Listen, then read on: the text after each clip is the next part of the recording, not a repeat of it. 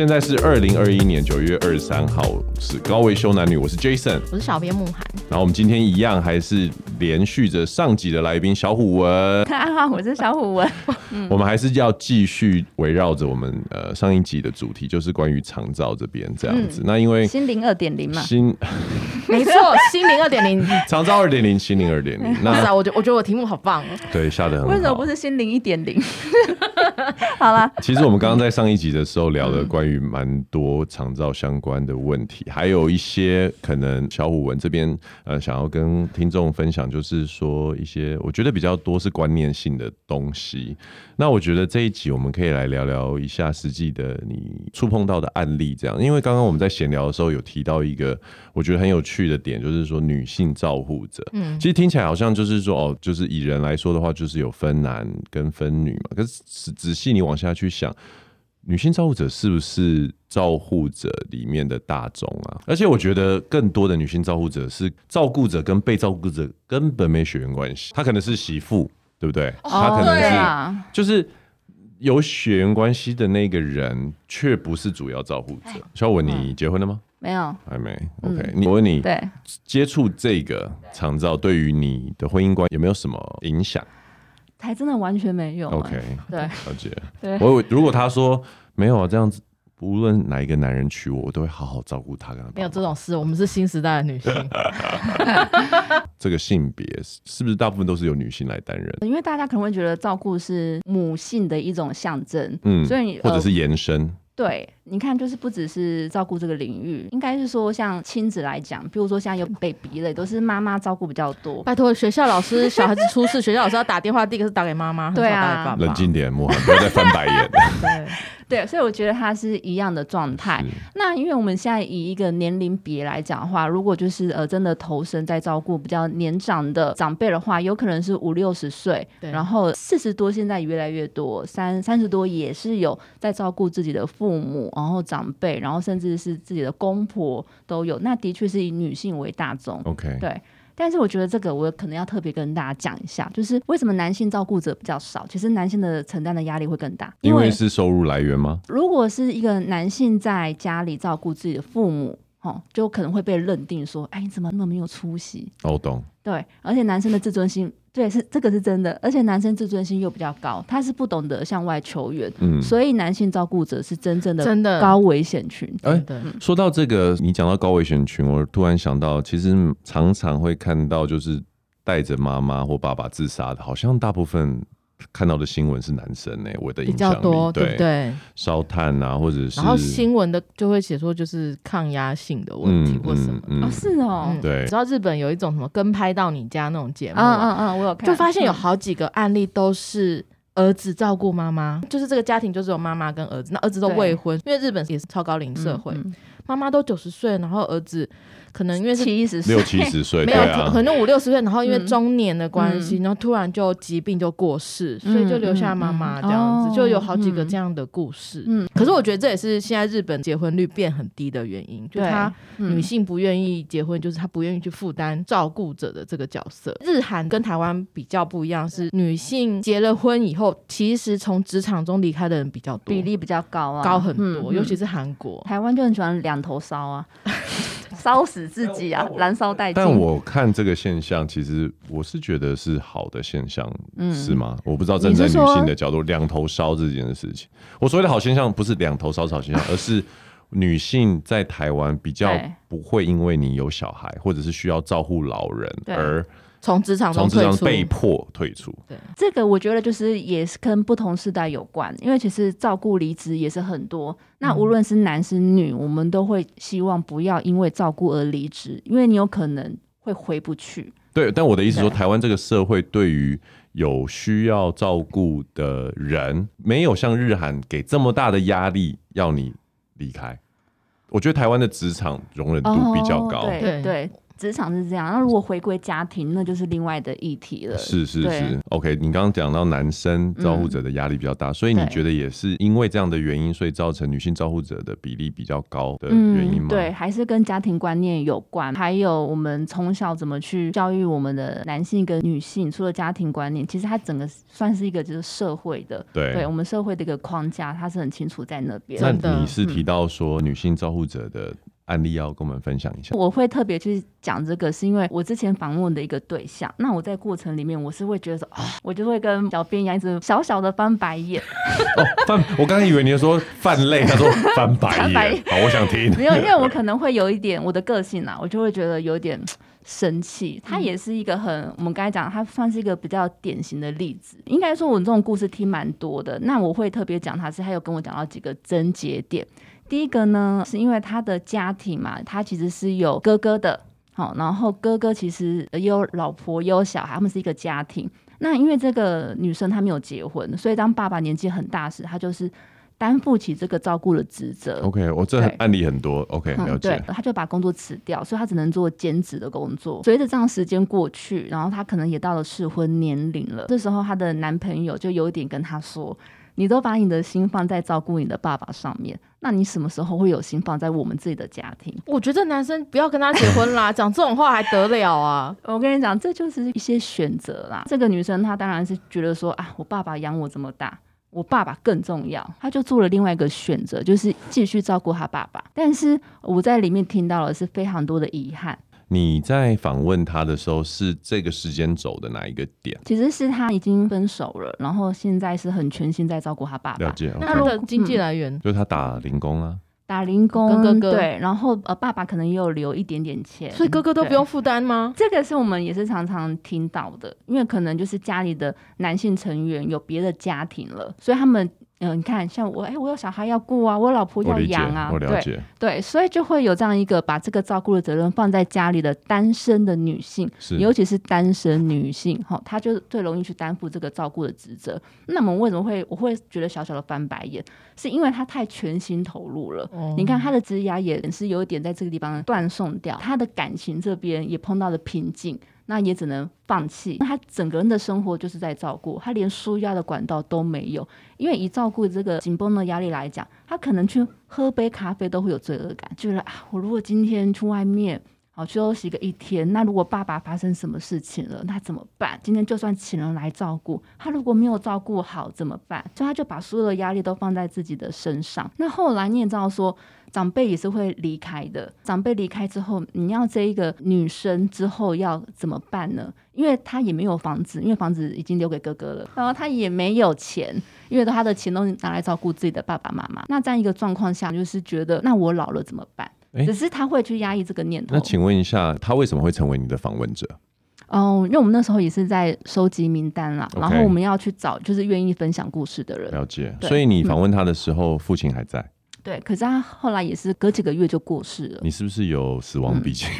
哎、嗯，所以他爸爸这样子的状况是多久？我们以平均的照顾的话，台湾是九点九年。那以他的父亲呢？他是照顾超过十年。他是超过超过十年。但是我有听过有照顾十九年到二十多年的都有，所以我们才会觉得说人生最精华的 的阶段呢。所以我们会希望说，就算你要照顾你的父母亲，但是你还是要把自己的职业规划好。对，只是说这方面的一些资源目前还没有进入。但我觉得听这个故事最可惜，或是最需要讨论的地方是，是因为爸爸是所有人的家人，嗯，就是他的付出不应该只有未婚单身的女儿去扛这个责任，更多的人状况是，假设这个女儿也结婚了。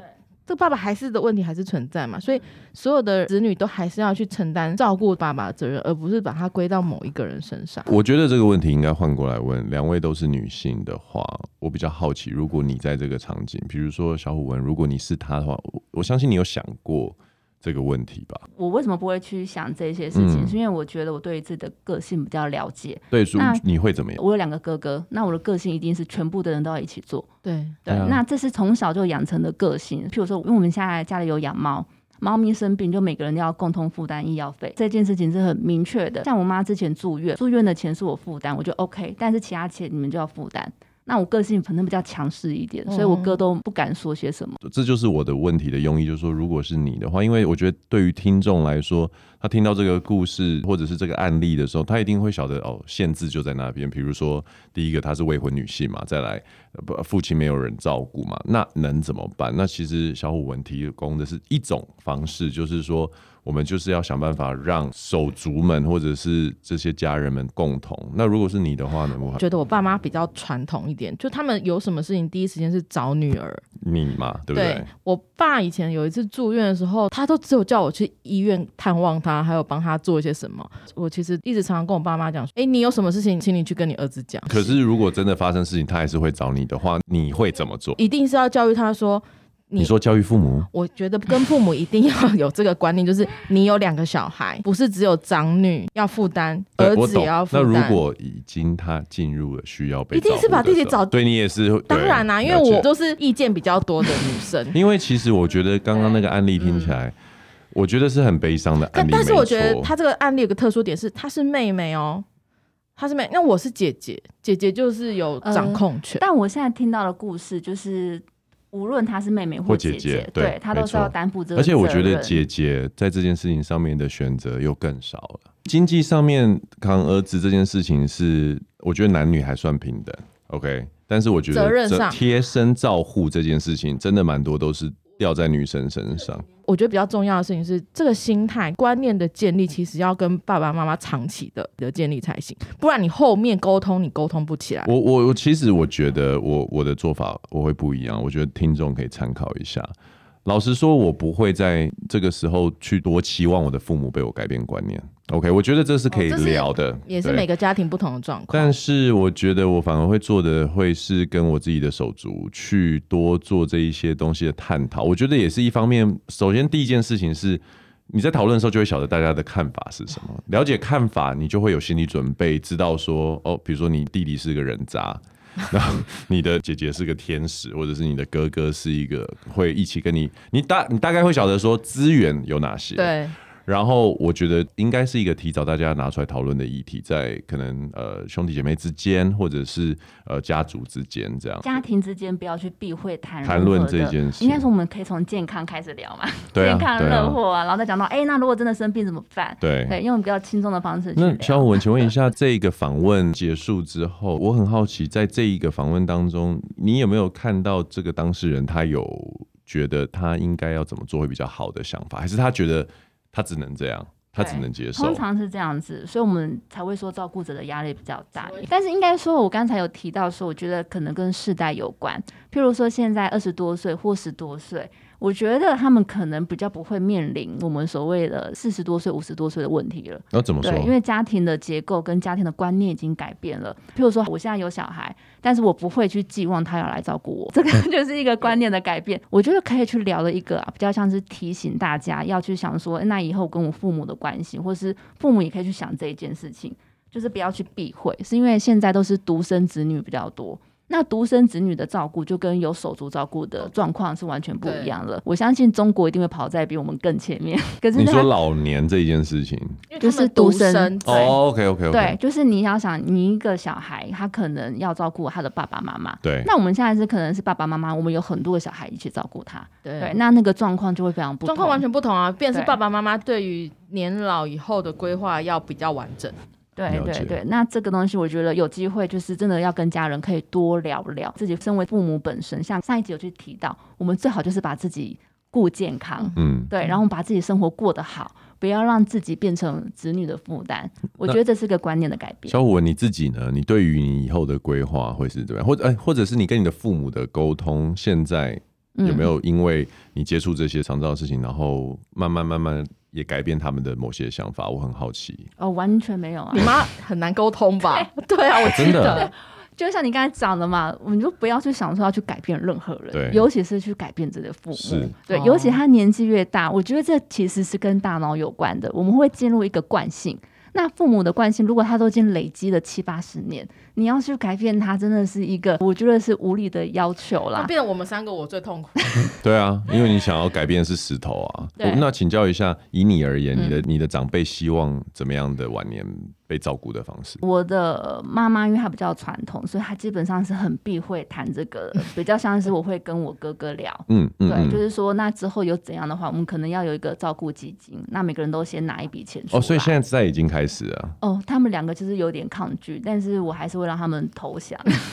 哦，哎、欸，我觉得这 idea 很不错。那所谓的照顾基金只是一个定存，嗯，还是说你们会把它投入比特币？啊，不，狗狗币没有啦，就是我们可以有一些资金上面的规划。了解。另外一方面是因为我妈妈她没有存款，所以她需要我们照顾。但是其实我知道很多的战后婴儿潮的这些父母们，其实他的经济状况对是很不错的，所以其实是可以去往这一方面去做比较多的探讨。当你去规划跟兄弟姐妹这样子共同存款的时候，金额大概是怎么样的一个概念？如果是以父母他真的照顾一个月可能需要到四五万的话，嗯，那最好还是每个人最好每个月拿一万出来。OK，对，我是期待先存。对，我觉得先存，它就是一个共同的基金，okay. 我们可以拿来去做很多事情，跟家庭有关的。了解。刚才没有提到，就是台湾对于照顾者有一个中华民国照顾者关怀总会，然后它也有协会，嗯，那它就会推动一个叫做家庭协议，里面有律师啊、社工师啊，然后进入你们的家庭，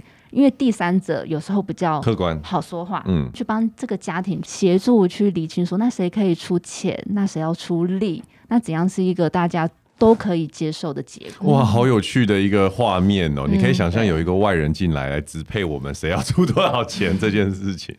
但是大家比较愿意听外人的话。OK，所以说在你的经验里面，这样子的接受度高吗？不容易推动。对，所以他们现在只有推动几个案子而已。而且不只是不容易推动，还有一个是，那长辈要不要在这个？哦，要在。要在。需要，需要。哇，这对传统家庭来说是一个非常非常大的一个挑战，挑战，对，真的。对，但是如果不讲的话，我觉得问题更大。是是是，但是人当然都会有一个情况，就是说我们不讨论这个问题，好像它不会发生。但其实我们都知道它会发生嘛，嗯、对啊。嗯、其实刚刚提到这个，我就分享一下，因为大家都知道我跟我奶奶蛮亲近的。那其实我我最近这一两年。很常跟他聊安养院，我知道你不喜欢这个名词，但是可以啊。对，因为我对这个不了解，啊、我不会用机构，因为我就是想要让人家沟通嘛，所以要让他可以理解的。其实我没有什么目的，嗯、我完全就只是想要聊一些。会让他生气的话题，比较叛逆，是不是？比较叛逆，但是因为我觉得，孙子吧？对，呃，这也是我跟我奶奶沟通的方式啊。我觉得，其实刚刚小文讲到一个东西，就是说人的脑会有个惯性。我觉得我很多时候的这些让他生气或者是让他惊讶、惊吓，是一个刺激。我有我调皮的一面，但是我在讨论这些议题的时候，我也很好奇他怎么看。因为的确，我觉得以我们这个年纪来说，三十几、四十岁的人，可能也没有那么切身，但是没有这么抗拒，就是说，哦，我以后会去一个机构啊，去一个去好的，比如说安养院啊、老人中心等等。但是我知道，我们上一辈或上上一辈，他们可能会觉得这是视为一种，就是我被遗弃啊或抛弃的感觉。嗯。我第一次跟他提的时候，他超级不爽，他超卖。卖公黑啦，就就完全就是不想讨论这样。可是，一两年过去了，其实有跟我会聊，就是说他觉得怎么样的话。他比较可以接受，哦、嗯，对，他也有想过，他有想过，因为我们为什么会开始这个话题的原因，是因为讲白了一点，就婆媳问题嘛。嗯，他住在儿子的家，嗯，其实是大家的家，但是他觉得他是在给儿子照顾。嗯嗯嗯、那当然，他觉得儿子的老婆没有对他这么好的时候，他就会觉得说他在那个地方就没有得到身为婆婆应有的尊重。嗯，那我们这个世代，就是我这个年纪的奶奶，他们刚好卡在一个问题，就是。以前的媳妇，在以前的媳妇就是一代一代这样子压出来，可是刚好他们的这个世代是他们的下一辈的媳妇是不太能像他们以前这样被压，所以他就是个夹心饼。当我跟他提到说，好，那不然我们去别的地方住嘛，嗯，搬走啊，对，对对，我们找一个好一点的地方，他又在那边，你有，你有。对，所以其实我们虽然讨论的是安养院，但是真正也在讨论的是你要去想什么是让你开心的。其实我只是想要让我奶奶知道说，没有你想象中这么不好，而且你是有选择的，你有很多选择，你也可以来跟我住，嗯、你可以跟姑姑住，你也可以是是你想要跟爸爸住的。嗯，那他就是有这个老婆嘛？你当然在你最美好的幻想世界里面，就是媳妇应该要怎样？对，应该要怎样？但是释放对，可是我也跟他讲，你跟我住也会有问题啊，因为我不常在家嘛。嗯、那真的发生什么事情了怎么办？对不对？我爸家有有佣人，有看护可以照顾他。嗯、那你跟姑姑住，他也没有常常在家。嗯、这些元素都是这个对话的一部分的时候，嗯、就可以让他比较可以去想这件事情。对啊，就是循序渐进啦。对，我觉得跟长辈聊是这样，而且啊，我觉得是因为可能大家对于机构的那个想法都比较负面一点。哦，超，我觉得好像精神病进去，他手被捆住的那种感觉。但是因为我讲实话，我有访问过不少的机构，可是可以让我访问，其实还有前提啦，就是基本上他觉得，哎、欸，我的东西是端得出去的，没错，真的很糟糕的，对不对？三个人躺一张病床的，也不会让你访问。呃、但是我的确有知道说照顾环境不好的，那如果是呃，因为其实现在大家越来越重视这一个议题的话，我相信是有更多的，无论是安养院或者说给老人家住的地方，我觉得那个品质会越来越好。那如果长辈们他看到这个资讯越多，越觉得说，哎、欸，好像还蛮爽的，哎，对，去那边每天有活动啊，然后跟很多人玩、啊，可以交朋友，对，对他就会那个心态上比较不一样。其实国外就比较发达。你知道我后来找到痛点是什么？痛点是老人的圈子呢，我就像政治嘛，大家就是什么长辈图有一个同文层，嗯、老人所有资讯的接收跟他们的感受都来自于那个同文层，所以如果他的同学或他的朋友说啊，黑的不好。这件事就结束了，对对，所以其实我觉得有在听的听众，如果你们有呃想要跟长辈沟通这些事情的话，从他们身边的朋友是很重要的一件事情，或者是这些机构你们想要拓展你们的顾客，其实你们真正的 TA 是老人，不是付钱的这些。你们要善用 LINE 的长辈图跟 LINE 的资讯，因为我发现老人有一个羊群效益。就是他们就是大家怎么做，他们就想要做那件事情，这样子。例如打疫苗就这样。我觉得就是以赖群主来讲啊，其实现在我觉得攻陷老人家比较多了。其实我会觉得啊比较负面一点的，就是像一些诈骗啊。嗯。对，的确，我觉得用赖群主传递的速度是很快的，很快啊。但这完全是另外一个议题的。我自己是很有兴趣聊被诈骗了。老人诈骗这一块，我会相信，当然不是针对老人家，但之后的这个状况可能会越来越多，越来越多。对，尤其是像日本都走在我们前面嘛，他们这方面也是发达。对，日本是啊，日本这么也超可怕的。对对对，所以我觉得可以去思考，尤其是有时候是名义上面好像不是诈骗，但实际上都是诈骗。拜托，连我都被诈骗过。你有被诈骗过吗？我人生唯一一次诈骗是什么？你知道吗？我收到 LINE 的讯息。OK，这个跟照护完全没关，我简短讲完就好。然后他就是说，恭喜你，因为什么什么什么抽中了一个净水器。然后我就想净水器 OK 不错啊，他说呃你就安排你就传回传讯息，然后就可以安排时间来家里装。你们听到这边有没有什么问题？有啊，什么问题？什么？你是参加什么活动？对呀、啊，抽到净水器。他真的有讲出一个我买我消费过的餐厅，哦、所以这件事情是我无法分辨真假，因为我真的去过那个餐厅在那一天。好，好，请你提供资料了。他他的问句是你什么时候有空来安装？没有费用。然后呢？就这样啊。嗯、那你把你的各自传过去了？没有各自，就只是哪一天地址。就这样而已。结果呢？他就来啦，然后就带着，然后就来安装了嘛。结果是什么监视器吗？没有，你们还没听出来对不对？所以很厉害。我也其实我到这边我还想说，应该没有什么猫腻吧，没什么问题。后来他就安装安装安装完之后呢，那里面就有它就是有净水器嘛，有有过滤器嘛。那它里面过滤器装了一个，然后有另外两个，你要不要装？一个是重金属的，一个是什么？所以要另外付费。另外付费多少钱？就两个加起来三千，然后弄完之后，我才恍然大悟，这就是个诈骗。你被莫名其妙的对收了三千块，买了不知道什么样的东西。但是我的意思是，这不是那种哦，你转账过来的那种诈骗，它是有真的有人。你是一种消费诈骗，消费诈骗，对啊。所以我觉得，连我这么小心的人都会遇到这种事情。所以，既然讲到诈骗，既然我要插入一个主题哈，因为我们听到很多困难，很多不方便。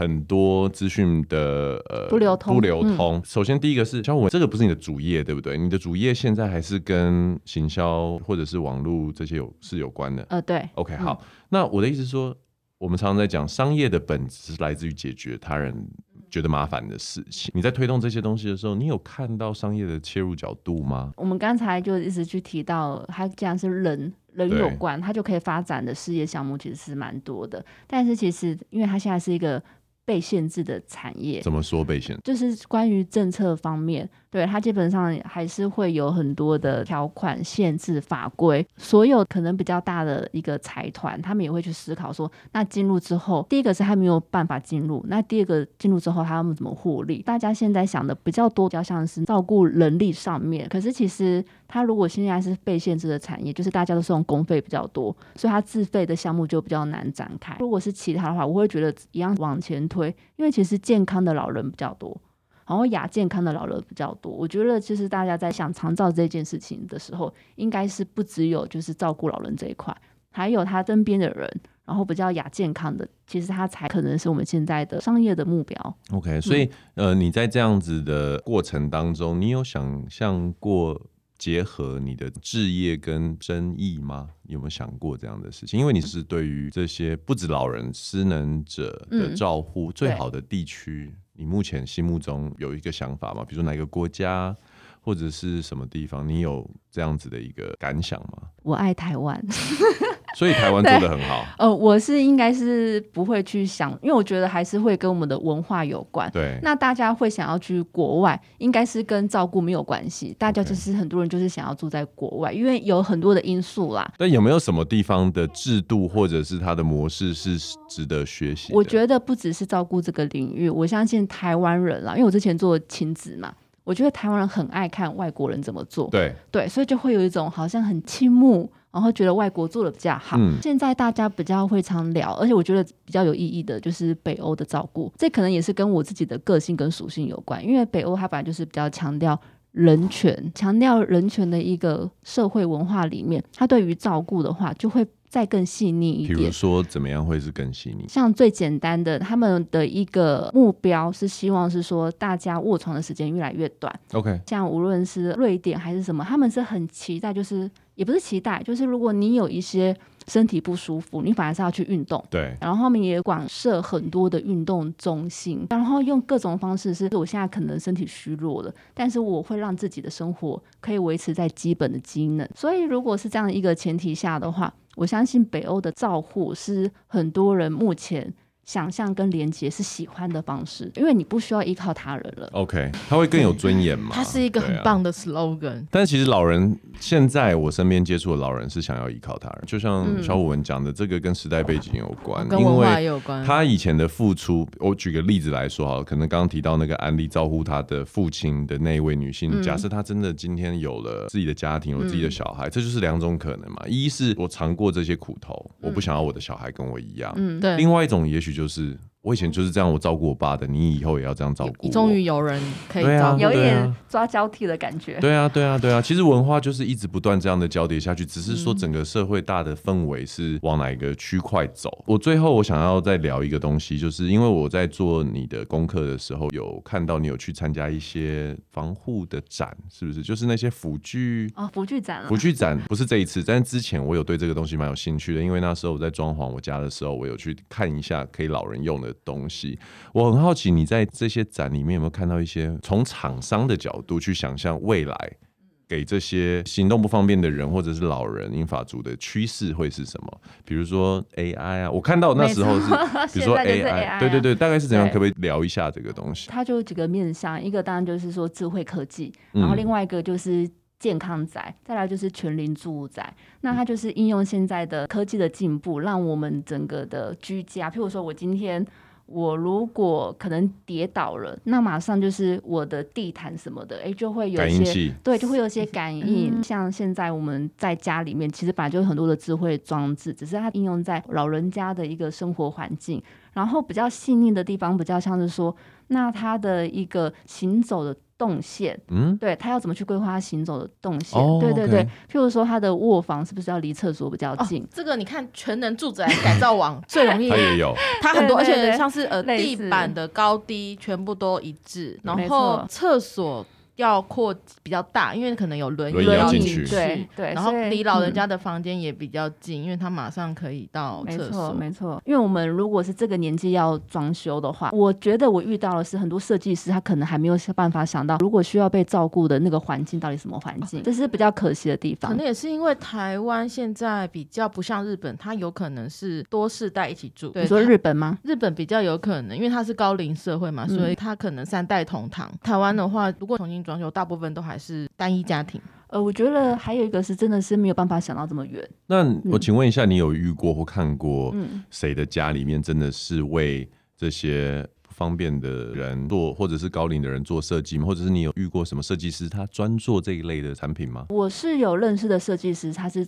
想要做全龄住宅。哦，等等，他所以你有有这样子的住宅已经产生了，啊啊、应该是说我们知道大家都知道通用设计，对，那我觉得它就是应用在住上面是很有意义的。嗯，现在的确记得有些国宅，它基本上是通用设计，OK，但是其实可能跟大家的理想还是有一段差距，因为我们可能有时候想的太美好。怎么说？就譬如说，它希望每一个细节可以面面俱到，然后让各种不同障碍别的人都可以得到一呃相对的福利。可是其实真的比较困难，但是其实通用设计这个概念已经慢慢的在很多住的方面有应用到。可以解释一下什么是通用设计吗？通用设计最简单来讲的话，就是它容易辨识。比如说，哎 Okay.、欸，我们知道那个厕所的，对，或者说你看一个厕所的 logo，你马上知道说，哦，这是厕所。好，或者说我们今天我们要去做捷运，它有很多的那个标识，我们不用别人教，可是我们一看就懂。对。那如果应用在住的话，比较像说这个桌子是我们。这个家庭，无论是我今天几岁，我都可以用这个桌子。譬如说，它有升降功能，甚至说它有很多细节的设计。来到这个屋子里面的人，无论他是一岁，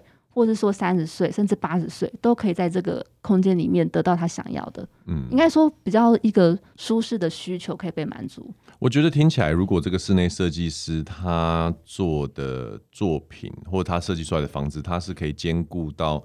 美感跟这样子的一个实用性，实用性的话会比较久。因为我可以想象中的样式，大概就是我们会去，比如说医院病房的时候，你看他厕所的设计。还有它的空间，还有里面的辅具，其实就是非常好给老人啊，或者是给行动不便者。可是你真的把这些东西放在居家里，可能会影响，比如说要卖掉了，对啊，美观有可能，对，因为它是一个太 functional、太功能性的东西。嗯、我到现在其实我常常在翻那些室内设计杂志，嗯、我看这些网页。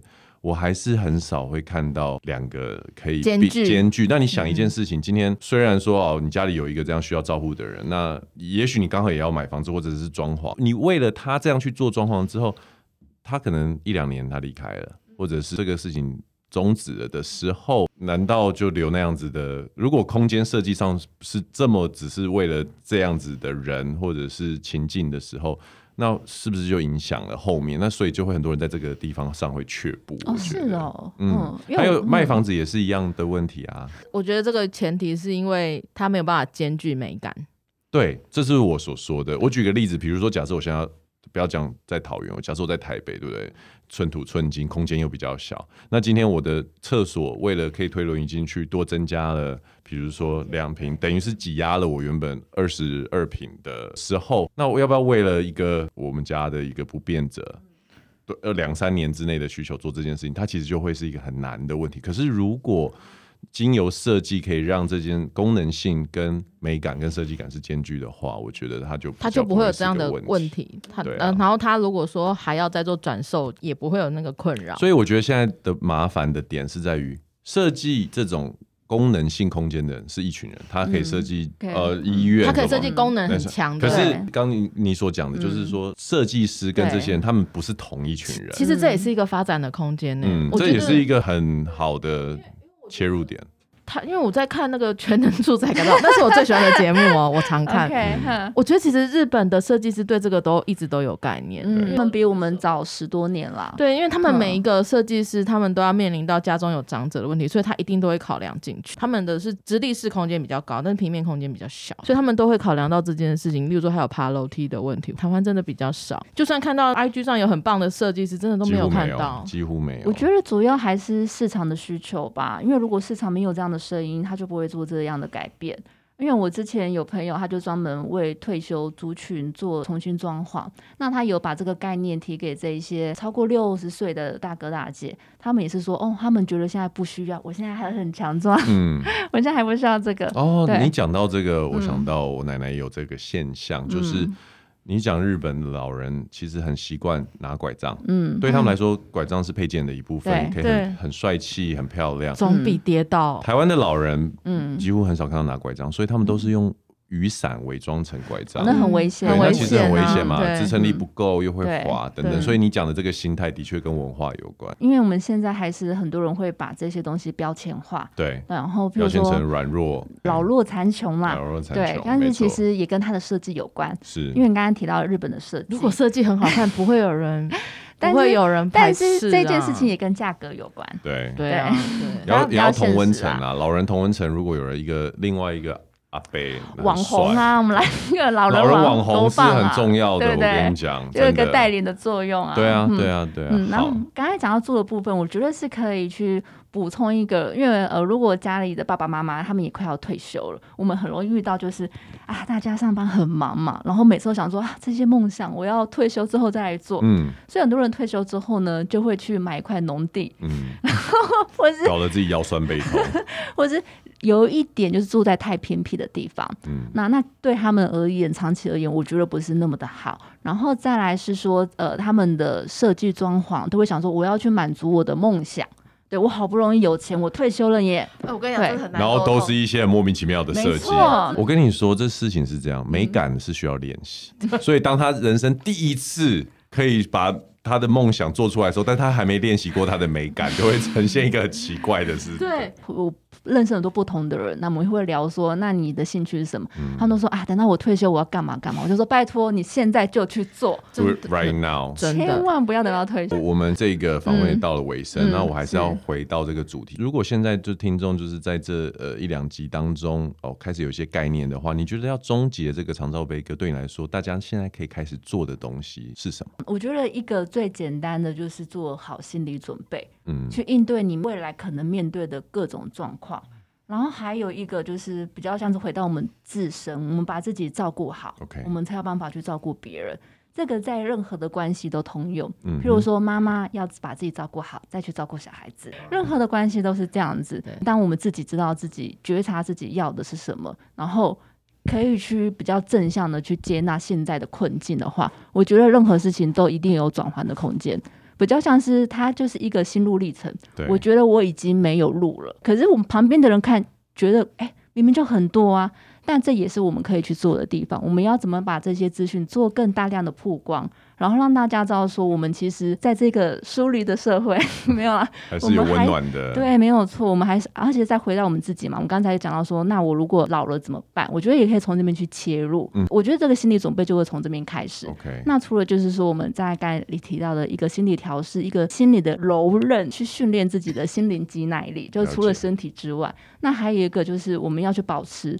社会连接，嗯、哦，这样听起来好像是个专有名词。譬如说，我今天无论在哪个阶段，我都是保持着跟这个社会有一个良性的互动，它不会让我们就是好像被这个社会遗弃了。而且最主要是说，我的心智还是不断的在有一个往前走，然后不断的很多的刺激。很多的资讯进来，所以它是有意义的。你也知道说，现在有哪一些资源你可以去利用？像我刚才开始提到，无论是政府或民间，它有很多的资讯资源，然后有很多很棒的人事物，只是我们可能不知道。对对，那你如果是一个训练嘛，就是让自己有一个开放的心胸，你比较可以去接受各式各样的人事物。对自己的老后发展，我觉得是好的。嗯，听到这里，我觉得让我想到我听另外一个 podcast，它是一个算命的 podcast。但是，我有我有个朋友会算命。对对对对对对，哦，我超喜欢那个少年。然后，但是我觉得他很他讲的一个观念我，我我很喜欢，我觉得可以通用在这边。就是说，他常常讲，当你寻求玄学的解决方式之前，你可以先寻求 Google 的解决。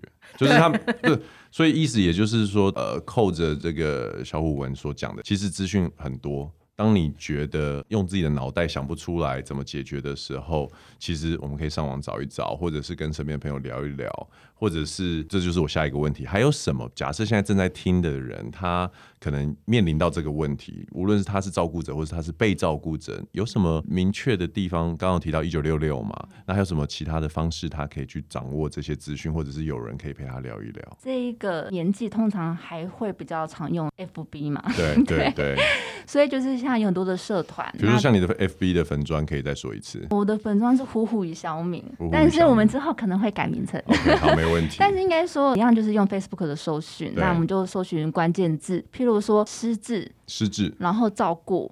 然后中风，OK，好，这是比较常见的疾病。哦、其实社团非常的多哦，对，它就很像一个支持团体，OK，互助会，对，没错，没错，可以利用这个资源，真的，而且里面很多医护都在里面哦，对，哦，嗯，OK，非常多专业工作者。哎，其实你知道吗？我觉得在我走进录音间的时候，对这个主题没有这么多的理解，会觉得它是一个死巷子。刚刚听到这边，然后知道说可以搜寻这些东西，然后有很多互助的团体或者脸书社团，甚至你提到有很多医护人员在里面的时候。